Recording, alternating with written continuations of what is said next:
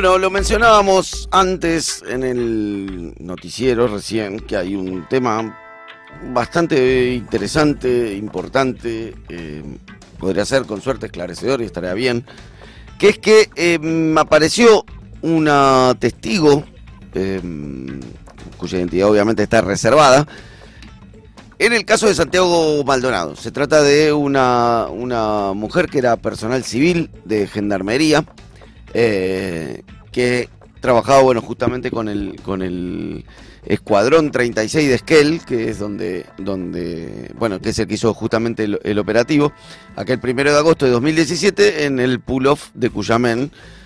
Aquel operativo en el cual después desaparece durante, no recuerdo exactamente la cantidad de tiempo, pero sí alrededor de 40 días Santiago Maldonado y después aparece Río eh, arriba el cuerpo, ¿no? Eh, como si hubiera cruzado o algo por el estilo. La justicia determinó que no había responsabilidad de la gendarmería y eh, dijo, bueno, todo siguió normal. ¿Qué dice la testigo? La testigo dice que em, al volver de ese operativo, eh, ella le... La verdad que todo daría a entender, no sé muy que vos también estuviste leyendo la nota. Sí, 78 días estuvo desaparecido. 78, ok. Eh, era un personal, era un personal que trabajaba como asistiendo, probablemente suponemos que era o psicóloga o médica o algo por el estilo de gendarmes, porque menciona en el, en el eh, menciona conversaciones, ¿no? O sea, conversaciones de los gendarmes diciendo, eh, bueno, que se referían a, un detenido, exacto, que había habido un detenido después del procedimiento al que se referían como el hippie. Eso eh, verdaderamente cambiaría un poco la ecuación porque en realidad lo que el argumento central y lo que siempre dijo Gendarmería es que em, no, había habido no había habido detenidos, claro, y no había habido detenidos y de un primer momento decían que no había habido detenidos, etcétera, etcétera. En fin, para hablar de cómo repercute esto en, en la causa, estamos en comunicación con el hermano de Santiago Maldonado, con Sergio Maldonado. ¿Cómo está Sergio? Federico Simonetti te habla acá. Hola, buenas tardes, ¿qué tal? ¿Cómo te va? ¿Cómo te va? La verdad que nos parecía importante hablar con vos y, después de también tanto tiempo que pasó esta causa, que nunca bajaste los brazos, por lo menos para saber que, cómo tomás esta aparición de, esta testigo clave. Y en realidad es, muy importante y muy valioso, eh, sobre todo por la porque pasado tanto tiempo es como eh, da una, una señal de que no hay que abandonar nada, sino que hay que seguir insistiendo, porque más allá de que la causa está frenada o paralizada desde hace varios años, eh, nosotros todo el tiempo seguimos tratando de, avanzar, de, conformar un grupo de expertos, de investigar, de ir por, por todos los lugares donde el Estado está ausente. Entonces, de esa manera me parece que es algo muy valioso que haya aparecido este testimonio. Y ya lo dice alguien de adentro, ya no, no somos nosotros solos los que estamos diciendo que hay que investigar la desaparición forzada. Claro, eh, ¿cuál, qué es, eso te iba a consultar justamente, qué podría modificar en la causa? En realidad lo que dictaminó la justicia es que no hubo detenciones, ¿no? No, la justicia en realidad eh, no investigó.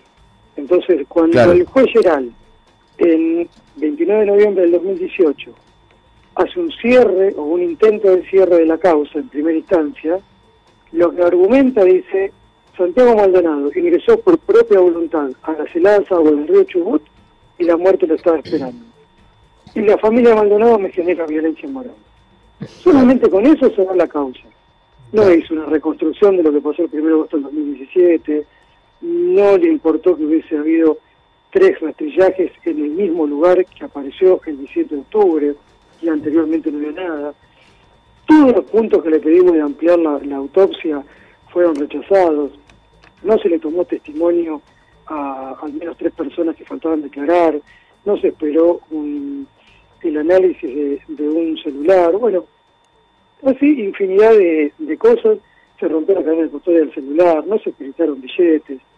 Bueno, un montón de cosas. Y el juez, para él, la gendarmería no tuvo nada que ver no importó que haya entrado más de 100 gendarmes en forma ilegal reprimiendo cuando no hacía falta, eh, que Santiago estuvo a los 78 días desaparecido, bueno, todo eso no le pareció que era algo grave.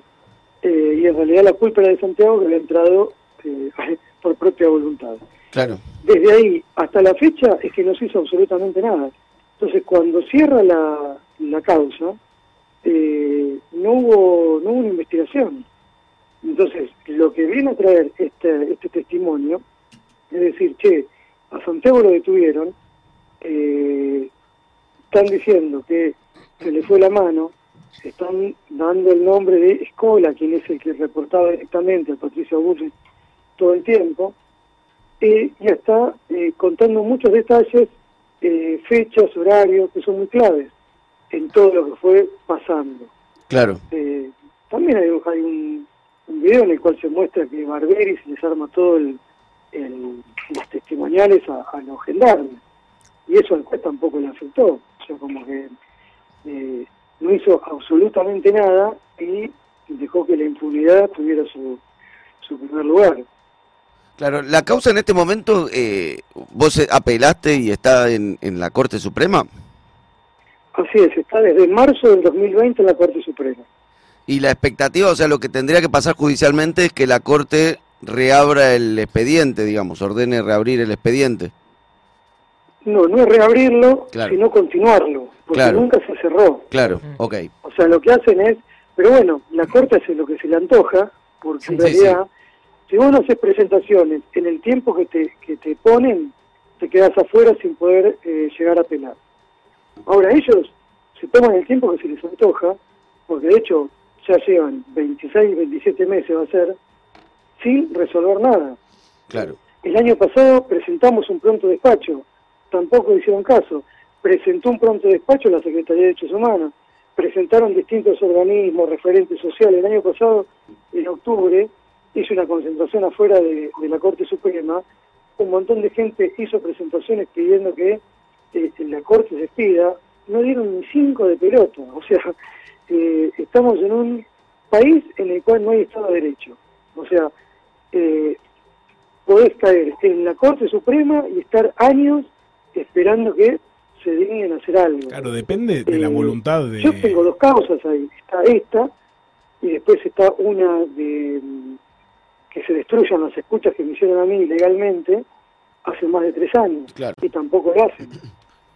O sea, tampoco te dan respuesta. Sí, está muy... puedes estar toda una vida esperando que la Corte se decida a hacer algo si tenés suerte por ahí, te pueden dar para que continúe, eh, y a todo esto va pasando el tiempo y se van borrando muchas pruebas. Y cada vez que vos te alejas en el tiempo, te alejas en la verdad. Claro.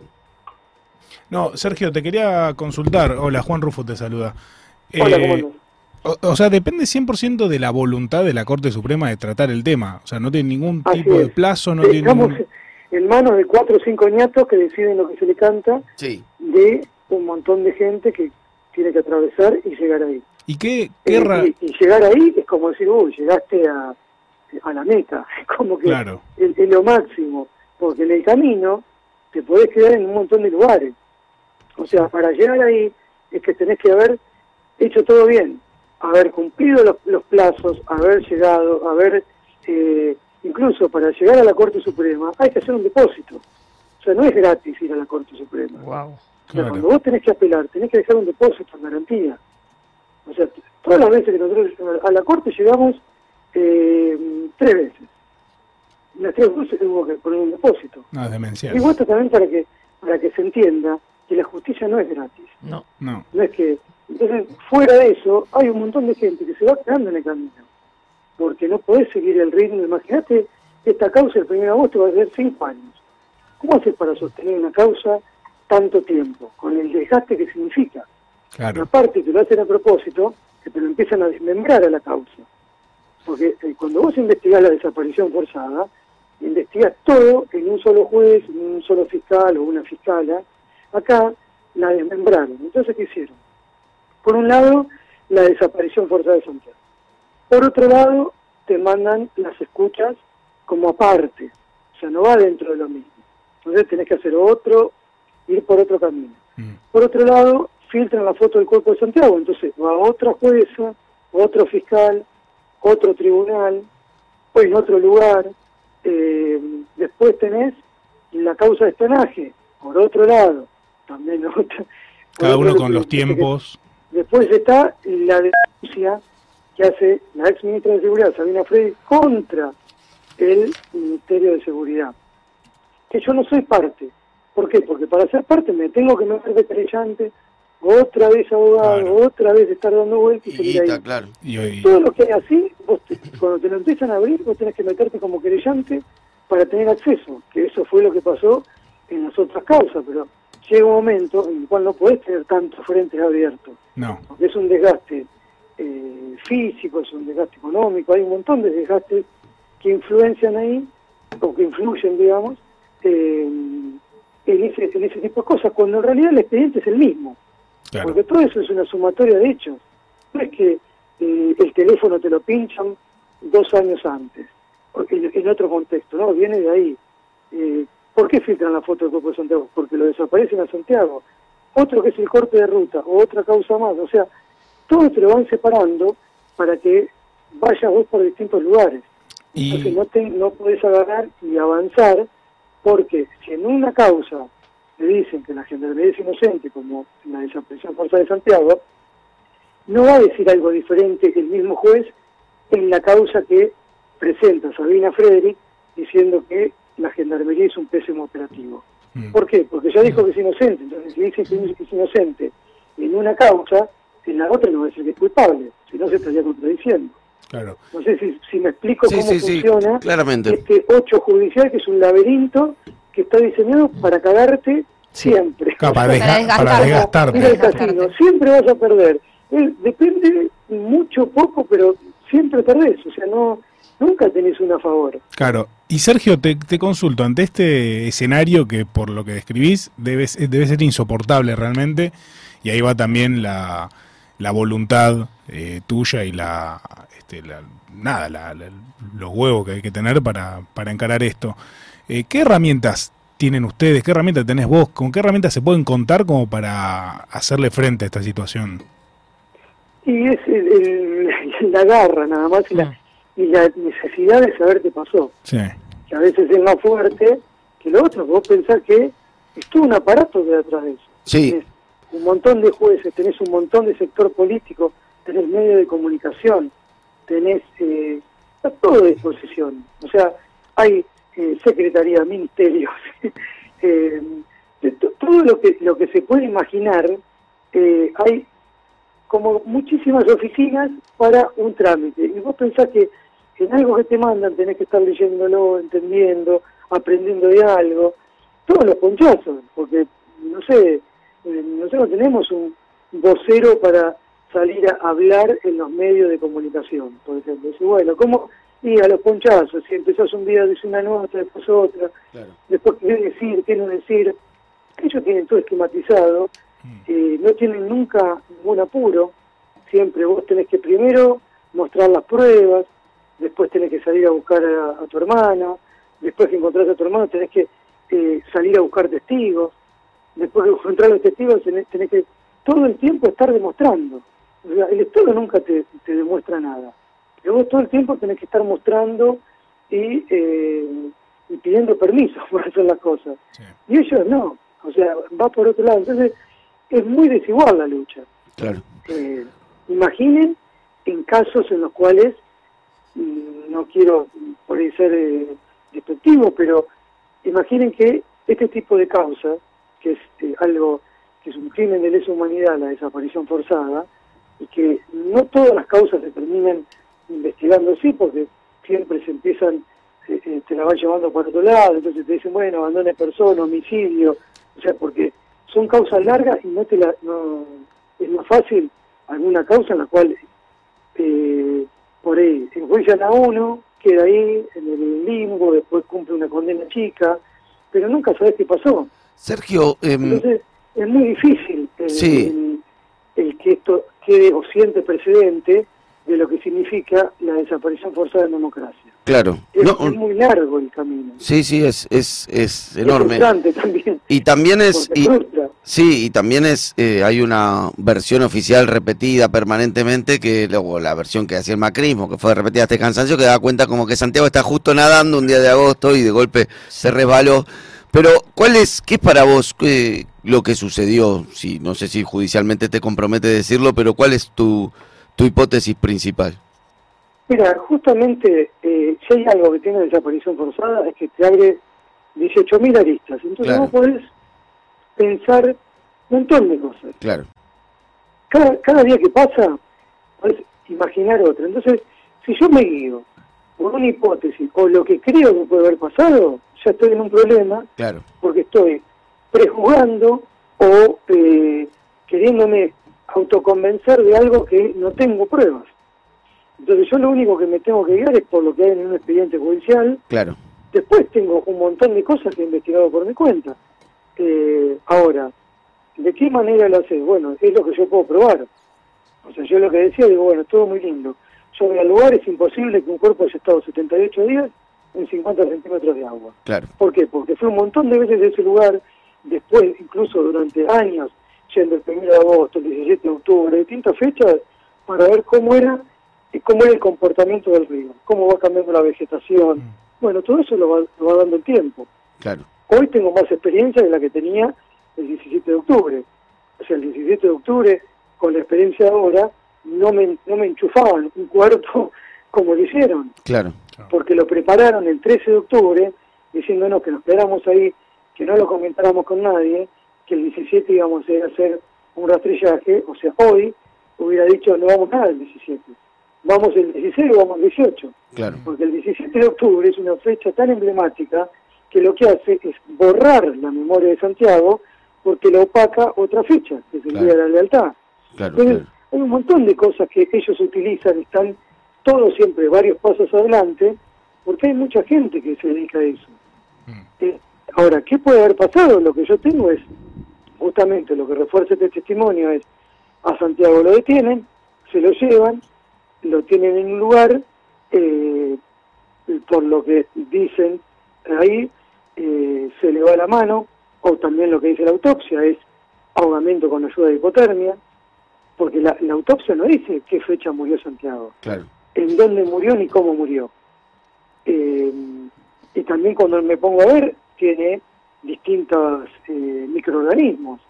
si hubiese estado tantos días ahí, no hubiese aparecido el cuerpo de la manera que apareció con las huellas digitales, el cuero cabelludo, las uñas, eh, y tener signos de crioconservación. Entonces, le pregunto al juez, eh, ¿voy a ampliar los signos de crioconservación? No, rechazado. Bueno, listo. Voy a buscarlo por otro lado, me hacen el informe de la crioconservación. Eh, preguntas tal cosa, no te lo dan. Bueno, voy y lo hago por otro lado. Y así es como que vas recopilando cosas. Ahora, cuando vos crees que ya está todo, que decís, bueno, esto, todo lo que indica que lo detuvieron. Pero aparece Nieto, el celular de Nieto, diciendo, Geral es nuestro, eh, Maestro lo va a ir a ver, está todo como está todo controlado. Mm. Y a su vez tenía agendado el número de mi vieja 14 meses antes de la desaparición de Santiago. De Nieto es... Ahí eso que cambia todo, porque dice, che, entonces lo estaban siguiendo de antes. Nieto es el secretario, Nieto es el secretario... Entonces, si yo me pongo a hacer hipótesis, y tengo para hacer un montón de hipótesis, lo que necesito es que haya una investigación y que me demuestren no algo que yo quiero escuchar, sino que sea algo coherente. O sea, y ojalá fuera así, che, ¿sabés que entró a nadar? Justo no pasó nada y, y se ahogó. Ah, bueno, estuvo todo el tiempo ahí, no lo vio nadie. Fueron 400 activos el 18 de septiembre, en 10 metros de, de radio de 10 por 10 y no había nada. Y estaba, bueno, mira que lo que es la, las cosas que aparece después tan misteriosamente. Pero desgraciadamente todo indica lo contrario. Entonces, a veces es muy difícil eh, lo que uno puede pensar a lo que realmente hay. Siempre tenés un montón de cosas. Claro. Eh, decís, bueno, ¿qué hipótesis tenés de... O sea, ¿por qué te pinchan el teléfono? Y no sé, o sea, pensarían que yo era culpable, no. Es también para... Puedo pensar eso, puedo pensar que eh, no sé con quién hablaba, a ver qué los encontraban, lo que te genera es que hasta el día de hoy eh, no puedo hablar por línea común porque la sensación que tenés es que siempre te están escuchando. Claro. Y de hecho lo siguen haciendo. Sí, sí, claro, claro. Es, siempre es eh, algo que nunca sabes por dónde viene. También era era un gobierno que igual espiaba hasta los propios, ¿no? También, digamos, todo. sí, no, y aparte de eso, no es que ahora no lo siguen haciendo, porque en realidad los servicios de inteligencia actúan en todos los gobiernos. Lo que pasa que en ese tiempo también era una posición tomada del, gobierno, era una política de Estado, de Estado. Sí. Porque en realidad lo que pasa con Santiago, Santiago no es ni el primero ni el último desaparecido en democracia, pero sí es el primero que intervino una fuerza federal y fue avalada por el propio gobierno. Claro. Porque cuando vos le dices, no voy a tirar ningún gendarme por la ventana, yo me la banco, lo que está haciendo es eh, asimilando eso, o sea, lo, lo, lo, pone, lo, redobla. Y después va a prefectura y le dispara a Rafael Nahuel. Y después dice, el que quiera andar armado, que ande armado. O sea, como todo el tiempo fue eh, provocando y en aumento. Y así todo, después de, fuera de estar en sus funciones, va y el año pasado sale a caballito de la tranquera, donde desaparece Santiago diciendo esto es una mentira, me inventó el kirchnerismo, bueno, que se ahogó solo y todas las barbaridades que dice, pero es desde ese lugar, o sea, y también esta impunidad que tiene por no haberse esclarecido lo de Santiago, genera de que este tipo de personajes salgan y digan lo que se le canta todo el tiempo. Claro. Cada vez va más en aumento. Claro. Sergio, bueno, nada, esperemos que, la aparición de, esta testigo eh, modifique la causa y, nada, y nos dé esperanza de que se esclarezca y que, y que haya verdaderamente justicia en el caso. No, y que en verdad también con este testimonio hay otros testimonios que, van a aparecer. Claro. El tema es que lo que se necesita es un juez. Claro. Para que pueda volcar eso. Exacto. Pero en realidad es, como una punta de lanza. Después vendrán otras cosas y, por ahí, y ojalá hablen también los gendarmes. Y, ojalá puedan hablar los gendarmes que participaron del operativo y así, ¿no? Que eso sería... Sí, igual hay un, hay un audio, ¿eh? En el cual los gendarmes eh, dicen una cosa y Barberi le dice que tiene que decir otra. Sí, sí. Eh, y, eso tampoco al juez le pareció nada. Claro. dice, bueno, acá estamos todos en el mismo barco. Eh, les hace decir que que no vieron ni siquiera una rastra, rastra, perdón, que lo habían seguido a 60 metros, cuando ellos decían que lo estaban siguiendo a 4 o 5 metros. Entonces como que hay, hay un montón de cosas que están, pero lo que pasa es que el juez nunca lo quiso, no quiso poner en funcionamiento. Sí, sí, no, no quiso investigar nada, no, eso está, está clarísimo. Así es. Bueno, te mandamos un gran abrazo, a disposición nos ponemos cualquier cosa que necesites comunicar, contás con, con este programa. Te mandamos un abrazo grande. ¿eh? Un fuerte abrazo y gracias por estar acompañando. Por favor, que andes muy bien.